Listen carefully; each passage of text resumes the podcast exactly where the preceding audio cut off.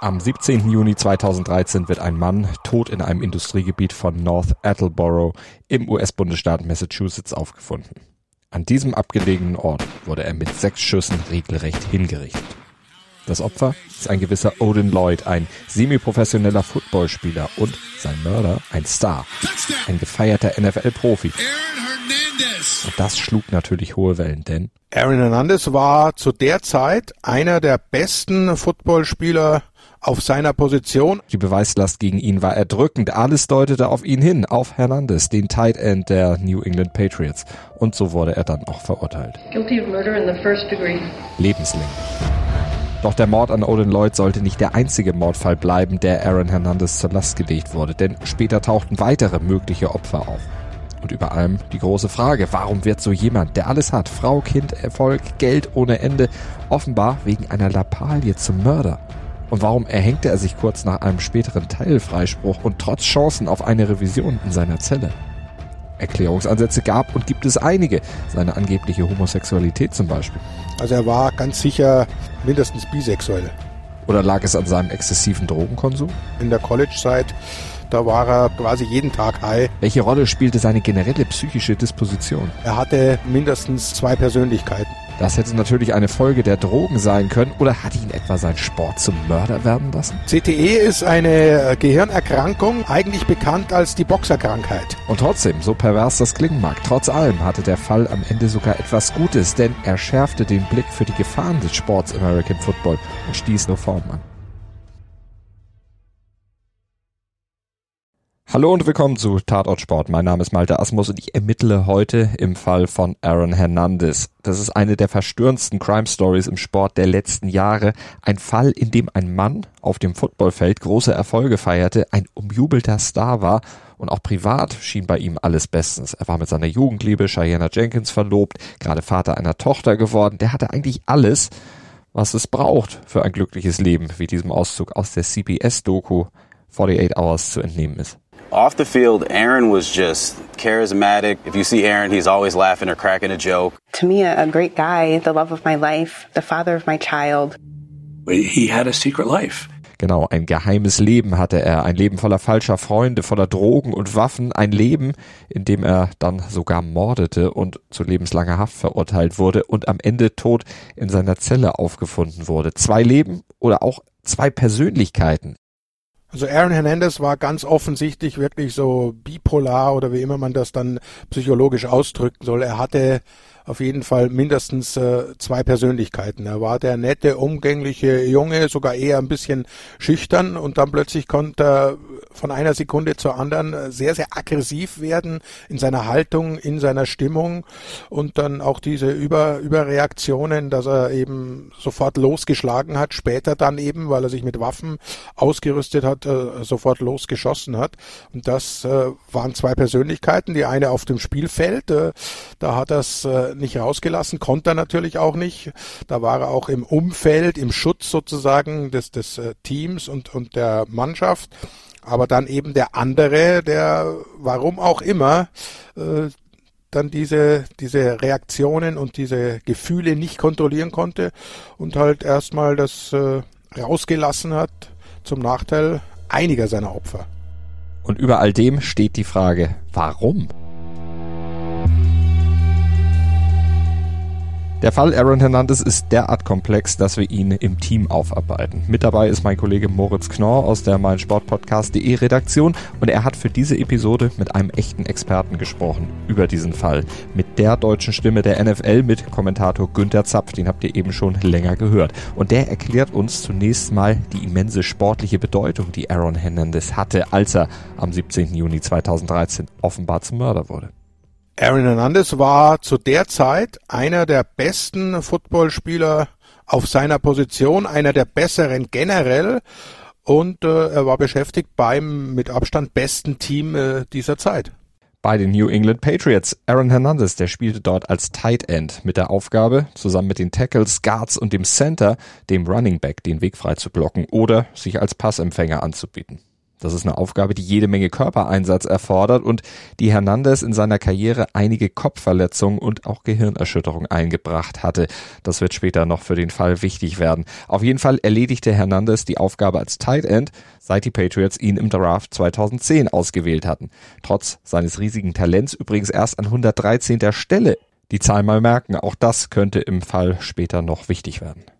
Also er wurde 2010 äh, von den New England Patriots verpflichtet äh, und hat da erstmal einen äh, Vierjahresvertrag bekommen, also bis 2014 einschließlich.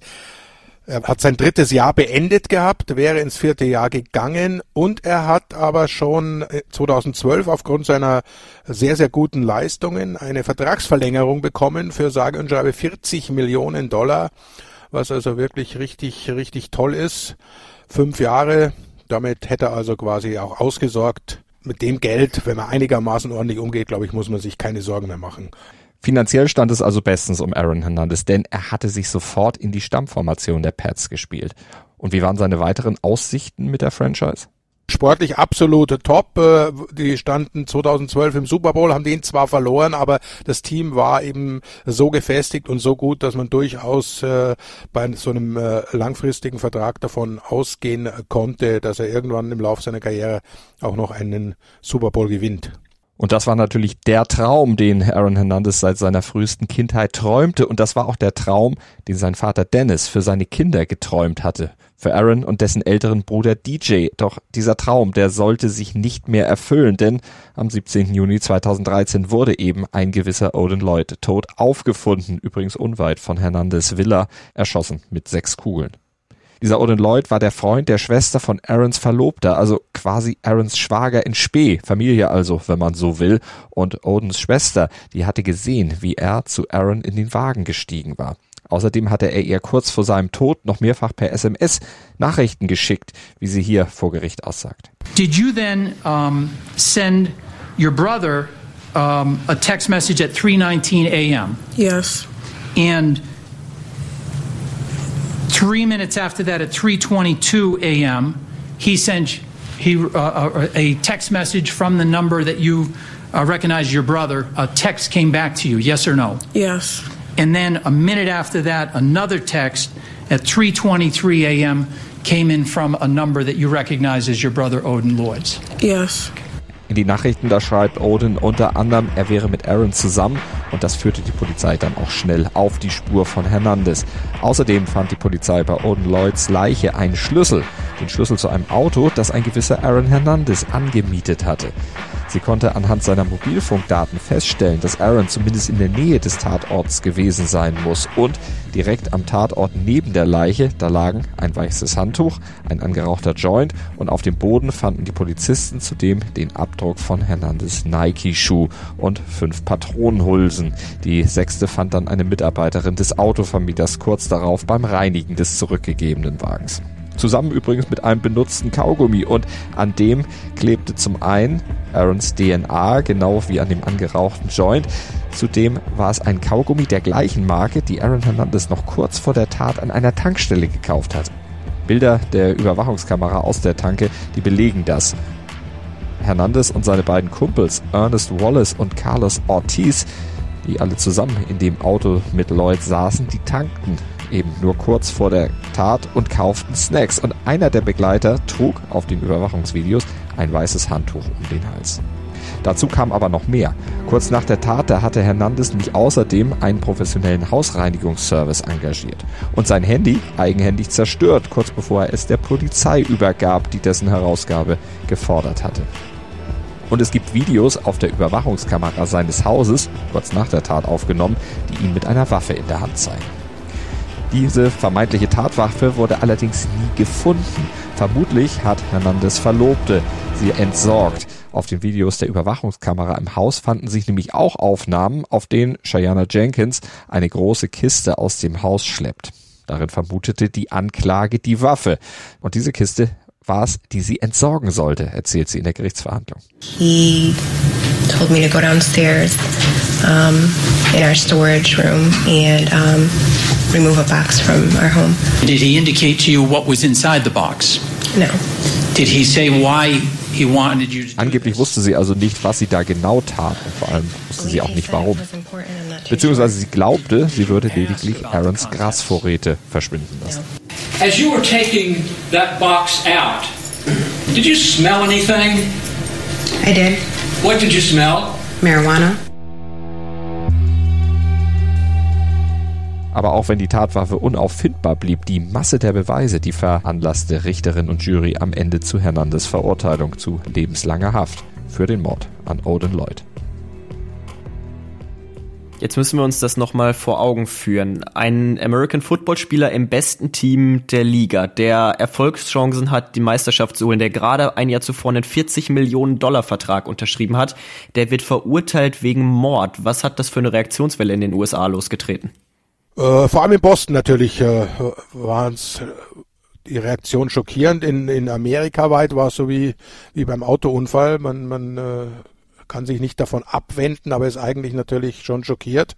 Aber generell, was ich äh, zu Beginn ja schon mal sagte, das ist ja nichts Ungewöhnliches, dass das äh, in Amerika Opfer zu beklagen sind von Schießereien. Äh, was halt neu war, ist, dass es ein, ein aktiver und extrem guter äh, Footballspieler war in einem eigentlich äh, behüteten Umfeld, vor allem was sein Team anbetrifft. Und entsprechend aber war die Reaktion eher äh, Neugier. Ist es wirklich was dran? Was ist passiert? Und äh, wie, warum konnte es so weit kommen? Was hat den Jungen da, da hingetrieben oder den, den Mann? Günter Zapf stellt hier im Interview mit Moritz Knorr die richtigen Fragen. Die Fragen, denen wir hier im Tatort Sport jetzt nachgehen werden. Und dazu müssen wir zunächst mal klären, was hatten Odin Lloyd und Aaron Hernandez eigentlich für ein Verhältnis? Sie kamen ja im Prinzip aus völlig verschiedenen Welten. Aaron war ein Star, damals 23 Jahre alt. Odin ein paar Jahre älter, Landschaftsgärtner, spielte zwar auch Football, aber lediglich semi-professionell und für den Durchbruch, da war er schon ein bisschen zu alt. Aber einen berühmten NFL-Star zu kennen, das schmeichelt natürlich dem Ego und hat viele Vorteile.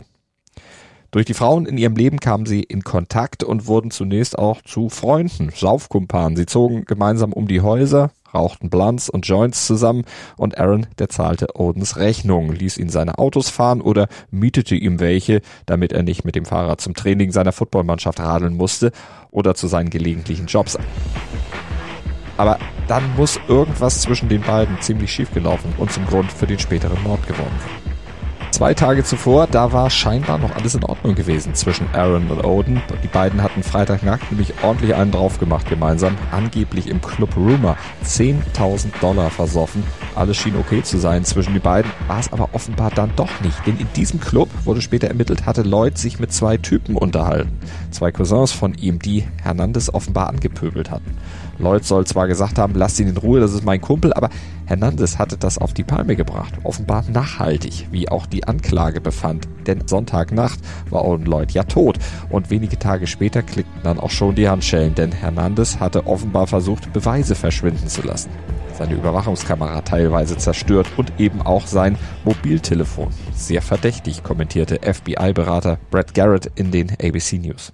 The apparent uh, attempt to destroy evidence, I believe is very telling that he has at least knowledge, if not involvement, in this particular homicide. Jetzt haben wir einen Grund gehört, aber was führte genau zum Mord an Odin Lloyd? Was war das Motiv? Eine extrem kurze Zündschnur? Ein generelles Gewaltproblem, das Hernandez einfach hatte? Also der Eindruck könnte jetzt erstmal nahe liegen, denn auch aus der Zeit vor dem Mord an Odin Lloyd sind Fälle von Gewalt dokumentiert, in die Hernandez verstrickt war.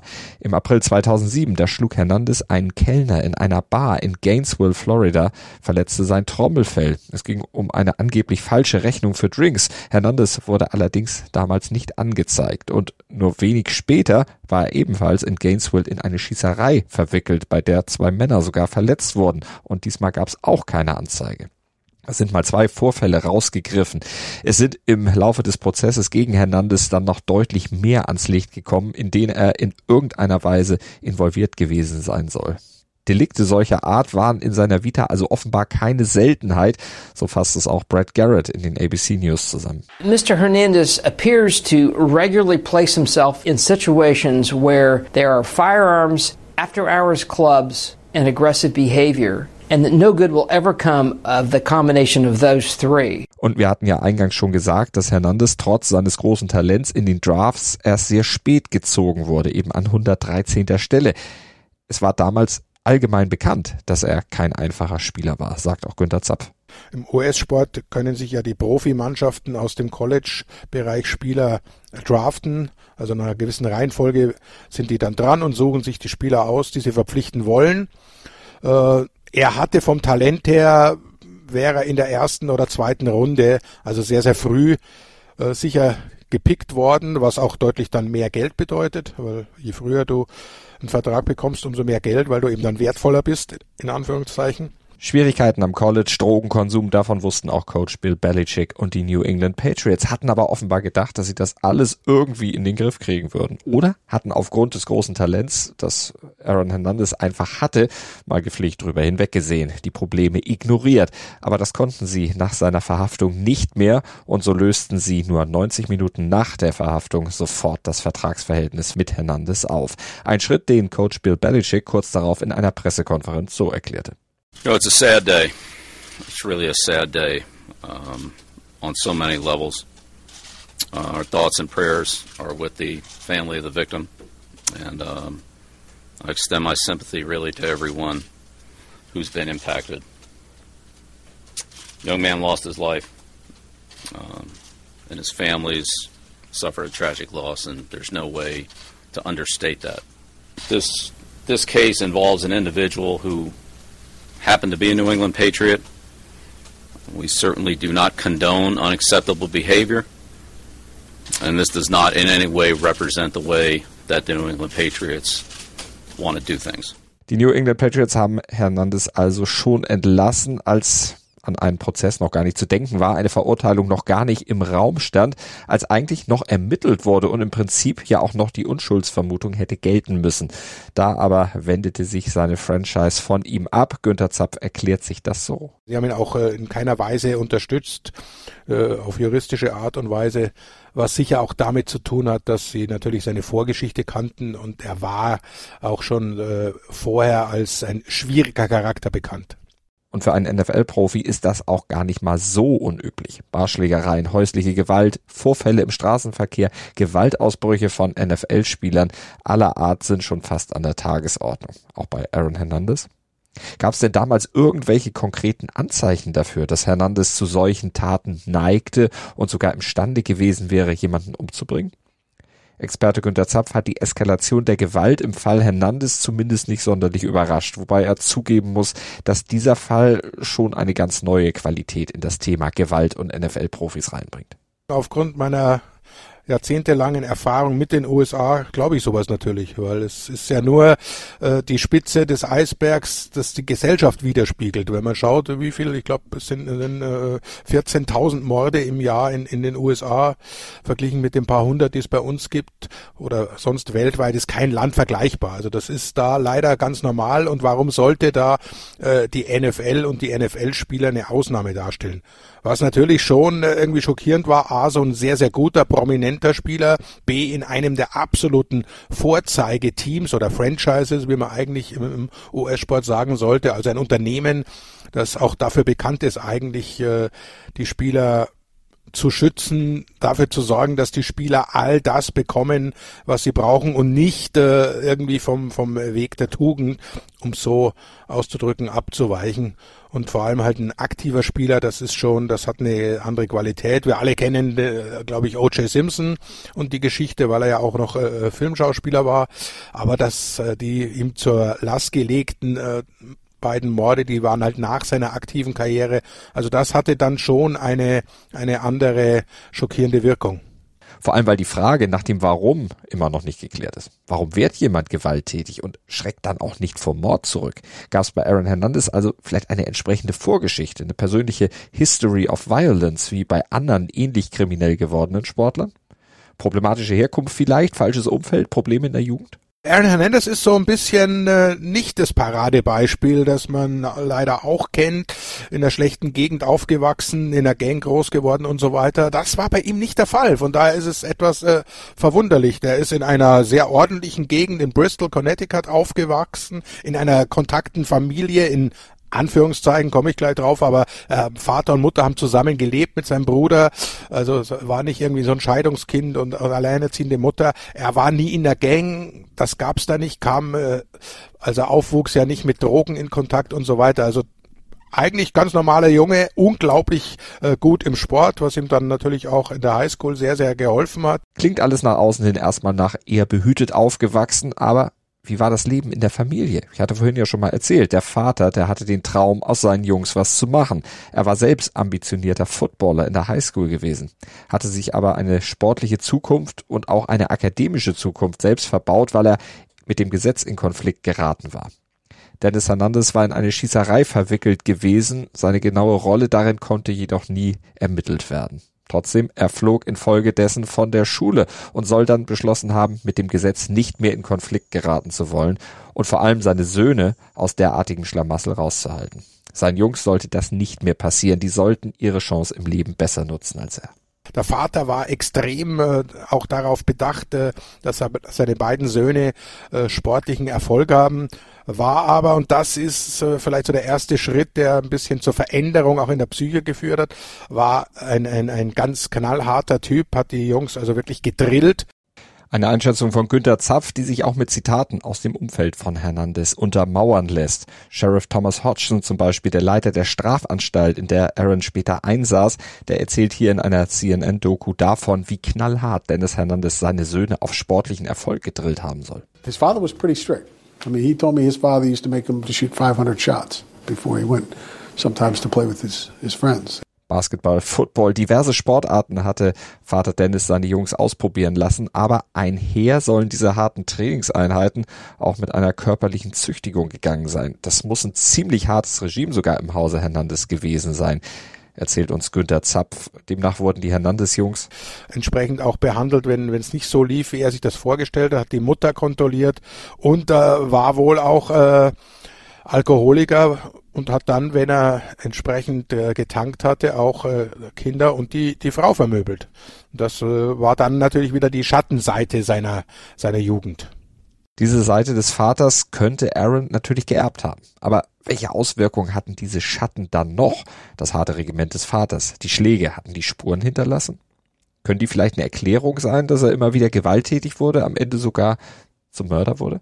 Eigentlich nicht. Er hat das wohl so hingenommen und er hatte eine sehr, sehr enge Bindung. Also trotz dieser Ausraster, die es da gab, aber das, das ist ja, das ist ja oft in Amerika, sogenannte Tough Love.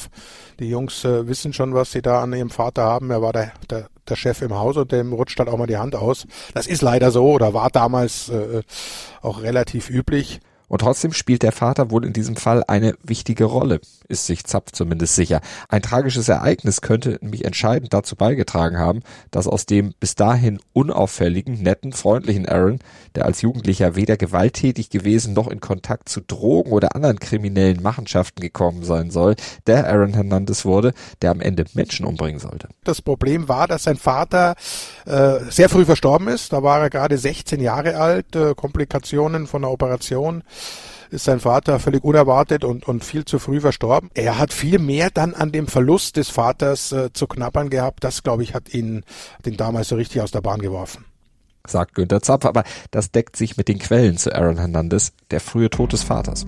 Unerwartet nach Komplikationen bei einer Routine-OP, einem Leistenbruch gestorben. Das hat bei Hernandez schon was ausgelöst. Verzweiflung, Wut darüber, eben den geliebten Vater verloren zu haben, sozusagen seinen Kompass im Leben. His dad clearly. Das sagt Sheriff Hodgson.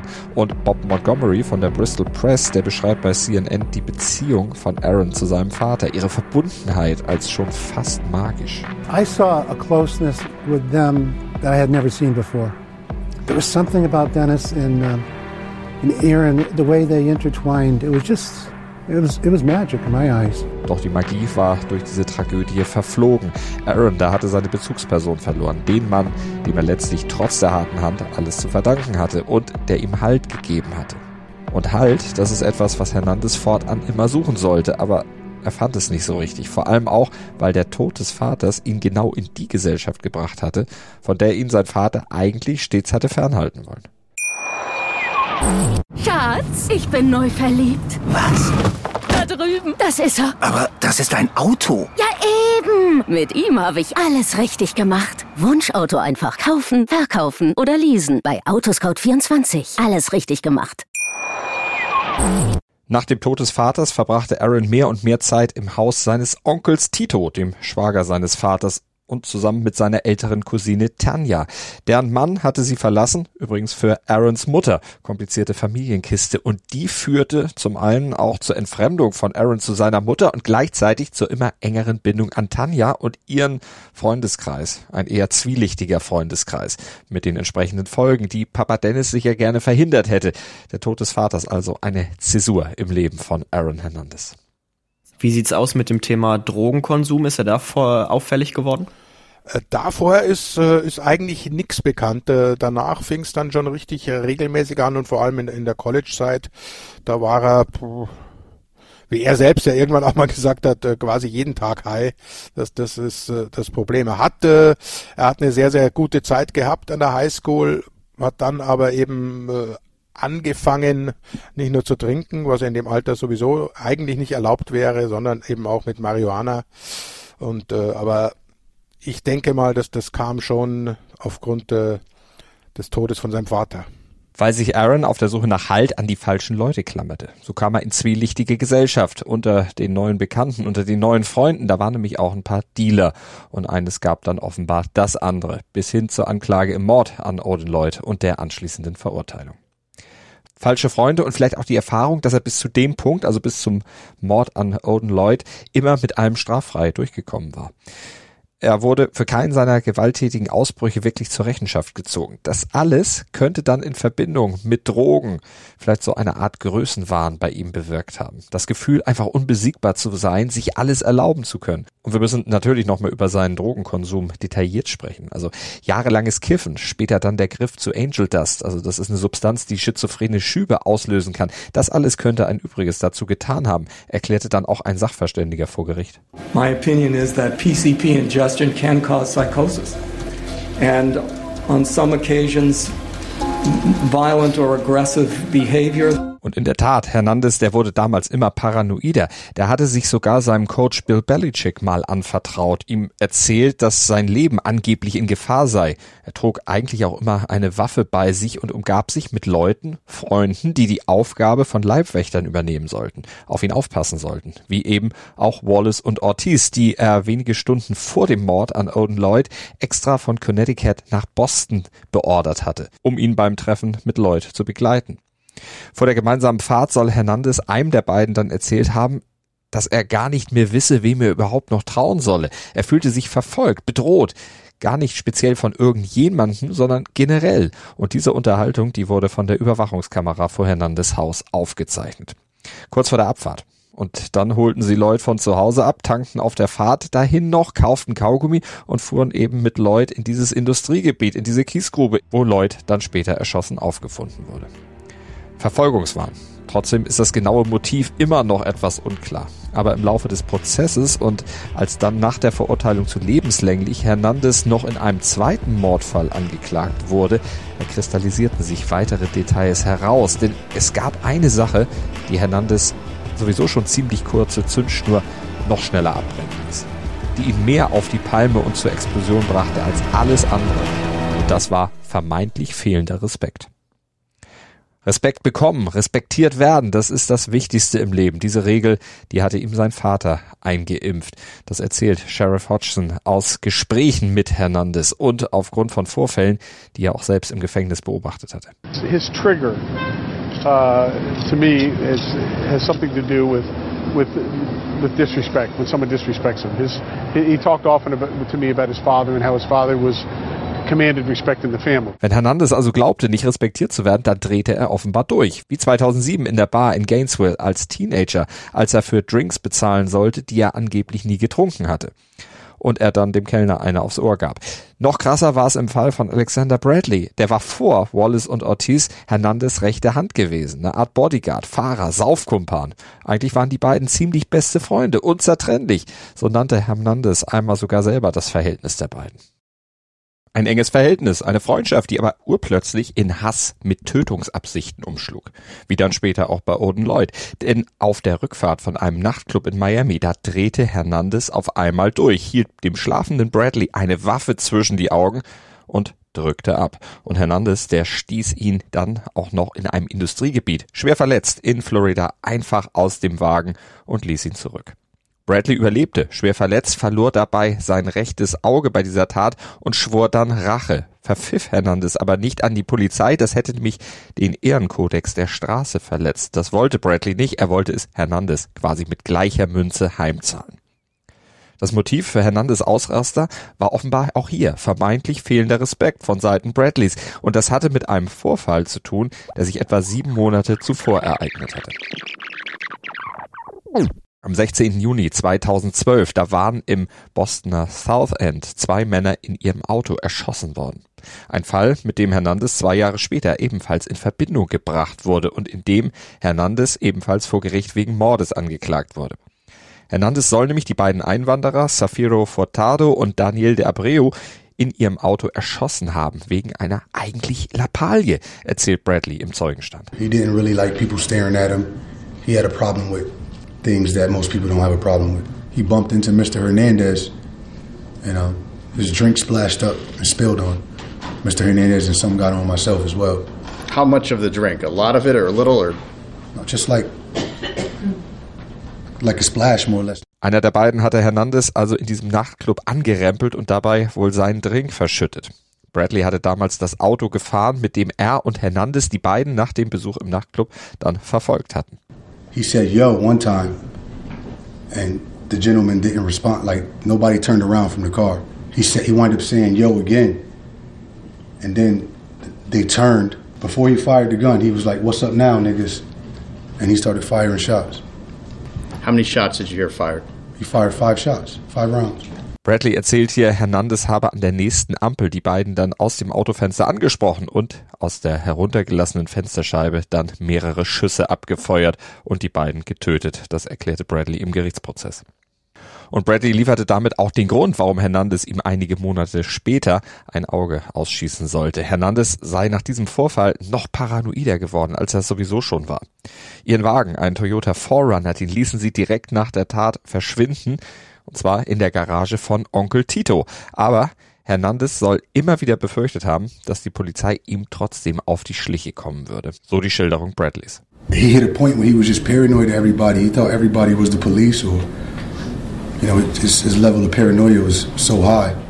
Und bei einem Nachtclubbesuch in Miami, da hatte Hernandez dann immer wieder das Gefühl geäußert, ich werde von der Polizei verfolgt, irgendwo sind hier überall Bullen, worauf Bradley dann nur gesagt hatte, das kommt von der Scheiße, die du damals in Boston abgezogen hast. Er meinte also den Mord an De Abreu und Furtado. Für Hernandez war das, so Bradley, wohl ein Affront. Wieder mal mangelnder Respekt, denn eigentlich hatte Hernandez ja verfügt, dass Stillschweigen über diese Tat bewahrt würde. Nie wieder ein Wort darüber verloren würde. Aber Bradley hatte sich nicht dran gehalten und das ließ Hernandez offenbar eskalieren. Doch Bradley war nun alles andere als ein unbescholtener Bürger, der hatte selbst jede Menge Dreck am Stecken und so glaubte ihm die Jury offenbar nicht komplett. Zumal es auch SMS gab, die belegen, wie Bradley Hernandez bedrohte, quasi als Rache für das ausgeschossene Auge. Und so wurde Hernandez trotz der belastenden Aussagen von Bradley in diesem Fall am Ende freigesprochen. Freigesprochen vom Vorwurf, auch noch einen weiteren Doppelmord begangen zu haben. You find the defendant not guilty, guilty of murder in the first degree, or guilty of murder in the second degree? Not guilty. Emotion written all over the face of a normally unmoved Aaron Hernandez. After six days of deliberations, a jury clearing the former Patriots star of all counts, including murder, only finding him guilty of a firearms possession charge. Bei Aaron Hernandez kullerten nach dieser Urteilsverkündung die Tränen. Der Erleichterung könnte man meinen. Erleichterung darüber, dass er aus dieser Mordanklage jetzt rausgekommen war dass die Jury ihm geglaubt hatte und er hatte seine Anwälte ja auch beauftragt, im Mordfall Odin Lloyd nochmal in Revision zu gehen. Und hier rechneten sich Hernandez und seine Verteidigung mit diesem Freispruch im Rücken eigentlich auch gute Chancen aus, das Urteil vielleicht doch noch kippen zu können und doch nicht lebenslang hinter Gittern bleiben zu müssen. Schließlich hatte er ja immer auf unschuldig plädiert. Doch zur Wiederaufnahme des Mordfalls Odin Lloyd sollte es dann nicht mehr kommen. Just confirmed now, literally within the last 30 minutes, former New England Patriots player and convicted killer Aaron Hernandez has committed suicide in prison. Hernandez was found hanging in his cell, we are told, just after 3 o'clock this morning at a prison in Massachusetts where he was. Nur wenige Tage später fand das Gefängnispersonal Aaron Hernandez tot in seiner Zelle. Er hängt mit seinem eigenen Bettlaken. Und auch hier war die große Frage, warum? Und diese Frage haben sich auch Moritz Knorr und Günter Zapf gestellt und diskutiert. Er hat Suizid begangen. Was war da der offizielle Grund dafür?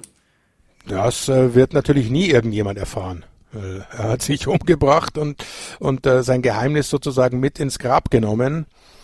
Ähm, es gibt viele, viele Theorien und die, die wohl am glaubwürdigsten, würde ich mal sagen, aus meiner Einstellung, so wie wenn man, wenn man das Ganze verfolgt, wie er, wie er sein Leben äh, im Griff und eben nicht im Griff hatte, war, dass er äh, die Hoffnung hatte, dass er durch den Selbstmord äh, seine Familie in eine gute Position bringt. Also er hatte eine Verlobte, er hatte eine kleine Tochter, seine Mutter, äh, mit der er sich wieder deutlich mehr äh, verbunden hat nach den Vorfällen im Gefängnis eben die wollte er absichern. Und es gibt in, in Massachusetts dieses, äh, dieses äh, komische Gesetz, oder gab's, muss man heute sagen, dass wenn ein Verfahren läuft und der Angeklagte stirbt während des Verfahrens, dann gilt er als unschuldig, weil er ja nicht mehr vor Gericht gestellt werden kann.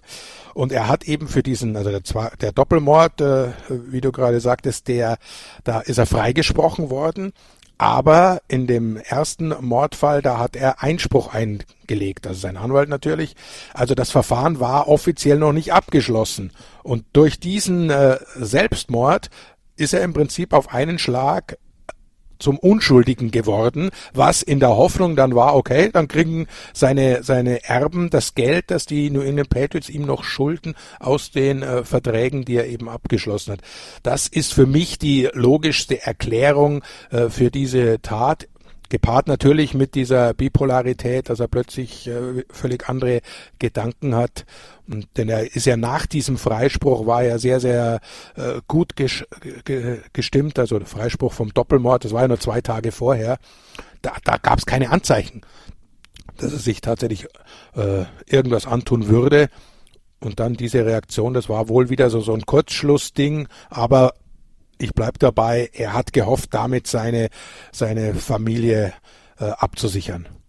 Es gab dann ja relativ schnell Zweifel an diesem Selbstmord beziehungsweise an den Gründen seines Selbstmordes. Es wurde dann auch über eine mögliche Homosexualität als Grund gesprochen. Gerüchte über eine angebliche Homosexualität von Aaron Hernandez, die hat es immer wieder gegeben. Schon während seiner Karriere kam da immer mal wieder was auf. Aber natürlich fanden sich nach seinem Tod plötzlich immer mehr Zeugen, die angeblich entsprechende Informationen hatten.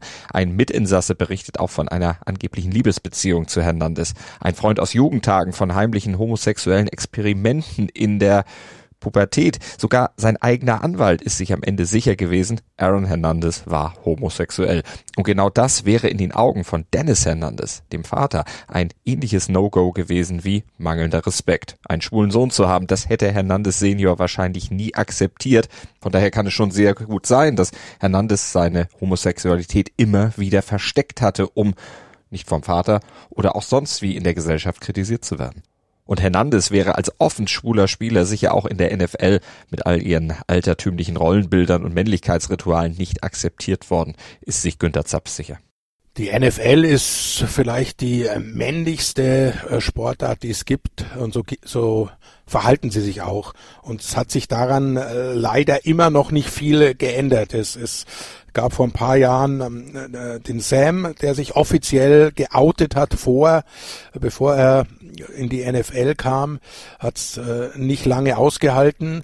Äh, es äh, gibt einen äh, weiteren Spieler bei den äh, inzwischen Las Vegas Raiders, der ganz offiziell jetzt äh, homosexuelle sich dazu bekannt hat. Der wurde aber jetzt entlassen. Ich weiß nicht, ob ob ein Team ihn aufnehmen wird, denn es ist nach wie vor eigentlich ein No-Go. Und ich äh, bin äh, 100% überzeugt davon, dass sehr, sehr viele Spieler, die momentan in der NFL unterwegs sind, äh, homosexuell sind, das aber natürlich niemals sagen würden, weil das äh, das Image angratzt, weil sie dann selber sie, äh, Hohn und Spott ausgesetzt wären und weil sie wahrscheinlich dann auch äh, vom Team äh, nicht mehr allzu lange verpflichtet würden. Traurig aber wahr. Hätte also rein theoretisch auch ein Grund gewesen sein können, wenn es denn gestimmt hätte, dieses Gerücht, dass er sich am Ende umgebracht hat und dass das generell vielleicht auch eine Erklärung für sein Verhalten war. Ist das möglich? Äh, kann durchaus sein. Also es ist, wird ihm ja auch äh, vorgeworfen oder manche gehen davon aus, dass er Lloyd erschossen hat, weil der gedroht habe, ihm äh, ihn loszustellen, dass er eben homosexuell sei. Und davor hatte er richtig Angst, wenn man seine seine Verlobte fragt, die hatte null Ahnung, hat das äh, vehementest abgeschritten. Äh, andere Mitspieler, Freunde haben auch gesagt, nee, das kann überhaupt nicht sein. Und dann gab es aber eben andere, die durchaus auch von der Beziehung zu ihm und mit ihm gesprochen haben. Also er war ganz sicher äh, mindestens bisexuell. Es gab dann ja nach seinem Tod auch sofort eine Obduktion. Das hat sein Anwalt dann äh, relativ schnell angeordnet, weil der überhaupt generell äh, Zweifel hatte an diesem Selbstmord. Der ist davon ausgegangen, dass es äh, eben kein Selbstverschulden war, sondern Fremdverschulden. Woher kamen denn diese Gerüchte, dass er sich eben nicht selbst umgebracht hat?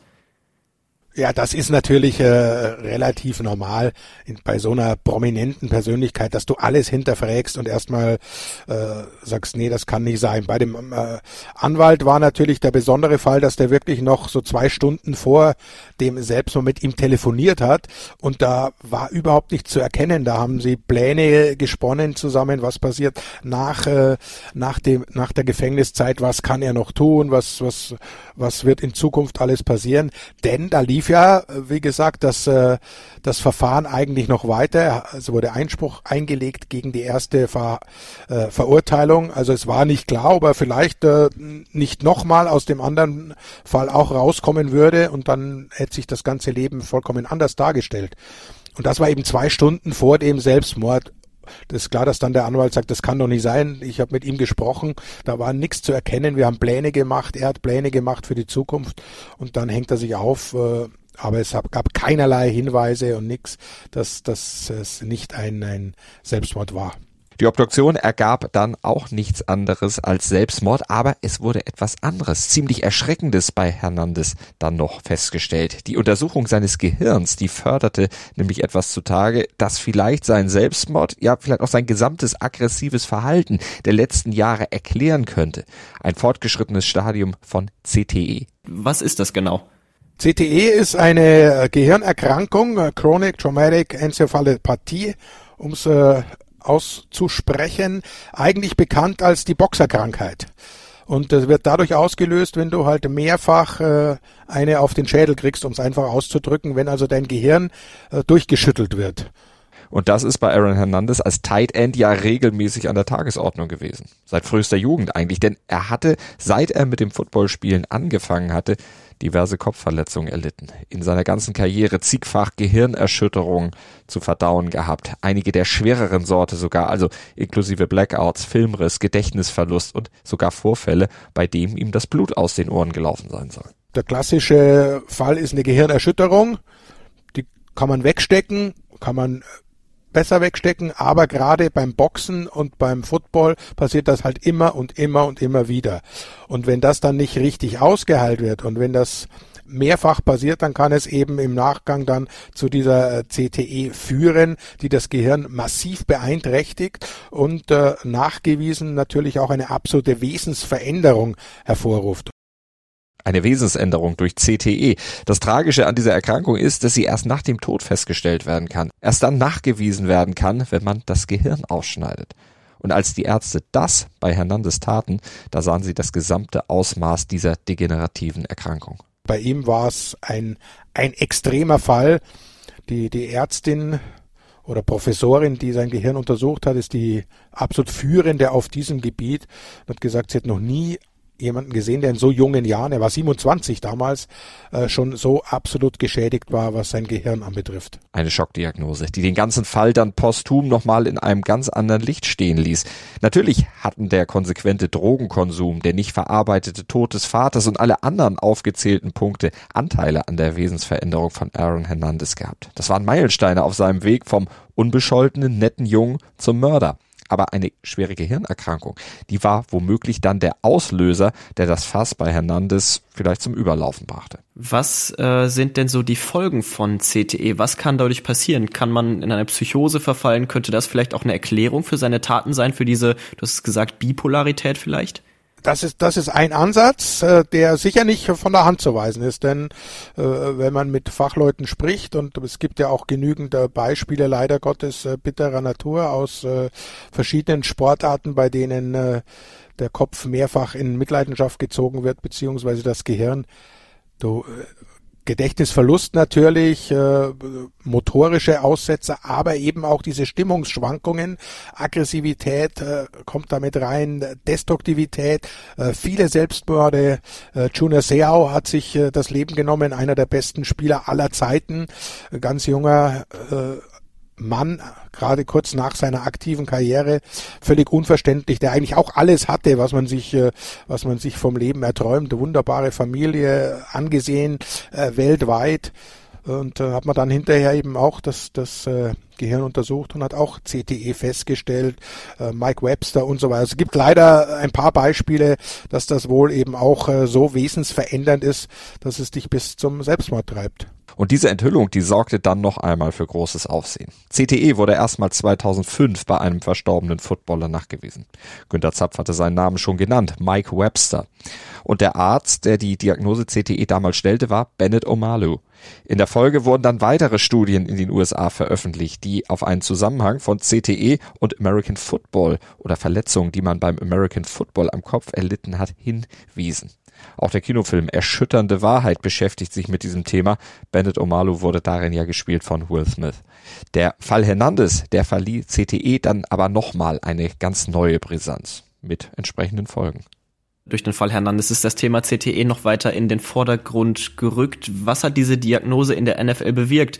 Ist es dadurch wirklich nochmal in die erste Reihe äh, der medialen Berichterstattung gekommen? Was hat sich danach in der NFL zum Thema CTE getan? da wurde es natürlich nochmal noch mal richtig äh, aufge, aufgearbeitet und dann hat man auch versucht, äh, noch mehr Einfluss darauf zu nehmen, dass man es verhindern kann, beziehungsweise dass man im Nachgang äh, Betroffene besser unterstützen kann. Es hat sich extrem viel getan, was Regeländerungen anbetrifft, also alle Attacken, die direkt auf den äh, äh Helm also Kopfbereich abzielen sind in der NFL und auch im, im, im anderen Footballbereich, also College und High School, inzwischen äh, verboten und sorgen, wenn es trotzdem passiert, äh, für entsprechende Bestrafungen. Man hat natürlich viel Geld in Forschung gesteckt und so weiter. Also man ist sich des Themas absolut bewusst, weil es natürlich äh, eine große Sorge ist von Eltern, lasse ich meine Kinder tatsächlich Football spielen, wenn das so gefährlich ist. Und äh, wenn es dann dazu führt, dass einer ein, ein prominenter Spieler zum Mörder und Selbstmörder wird, dann ist das natürlich schon so ein Ding, da, das weckt nochmal alle auf und das hat die, den CTE und die damit verbundene Problematik schon nochmal ganz deutlich in den Mittelpunkt gerückt. Am Ende hat dieser Fall somit wenigstens noch ein bisschen was Gutes, wobei das Thema Kopfverletzung in der NFL und im Sport allgemein noch deutlich viel größerer Aufmerksamkeit bedürfte. Und große Aufmerksamkeit hat der Fall Aaron Hernandez bis heute. Immer wieder tauchen neue Informationen und Puzzlestücke auf, mit deren Hilfe versucht wird, diesen Fall doch noch zu erklären. Ein Buch von Aaron Hernandez Bruder DJ zum Beispiel, in dem der enthüllt, dass sein Bruder jahrelang auch sexuell missbraucht wurde von älteren Jungs, seit er sechs Jahre alt war. Unterm Strich bleibt auf jeden Fall, es kamen viele Puzzlestücke zusammen, um Aaron Hernandez zum Mörder zu machen. Most people have CTE do not kill people, but I think it's it's it, there's CTE, there's psychopathic tendencies, um, and then an incredible amount of drug use. Das waren die Puzzlestücke, die der Autor eines Buches und einer CBS-Doku über den Fall James Patterson hier aufgezählt hat. Sie alle wirkten auf jeden Fall zusammen, um das Leben so vieler Menschen zu verpfuschen und nicht zuletzt sein eigenes. Das Leben eines der größten Talente der letzten Jahrzehnte in der NFL. Das Leben von Aaron Hernandez.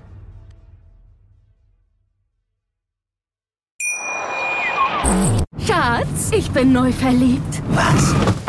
Drüben. Das ist er. Aber das ist ein Auto. Ja, eben. Mit ihm habe ich alles richtig gemacht. Wunschauto einfach kaufen, verkaufen oder leasen. Bei Autoscout24. Alles richtig gemacht.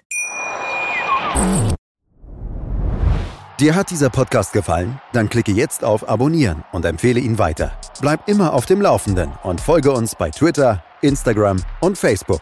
Mehr Podcasts aus der weiten Welt des Sports findest du auf meinsportpodcast.de. Schatz, ich bin neu verliebt. Was? Da drüben. Das ist er. Aber das ist ein Auto. Ja, eben. Mit ihm habe ich alles richtig gemacht. Wunschauto einfach kaufen, verkaufen oder leasen. Bei Autoscout24. Alles richtig gemacht.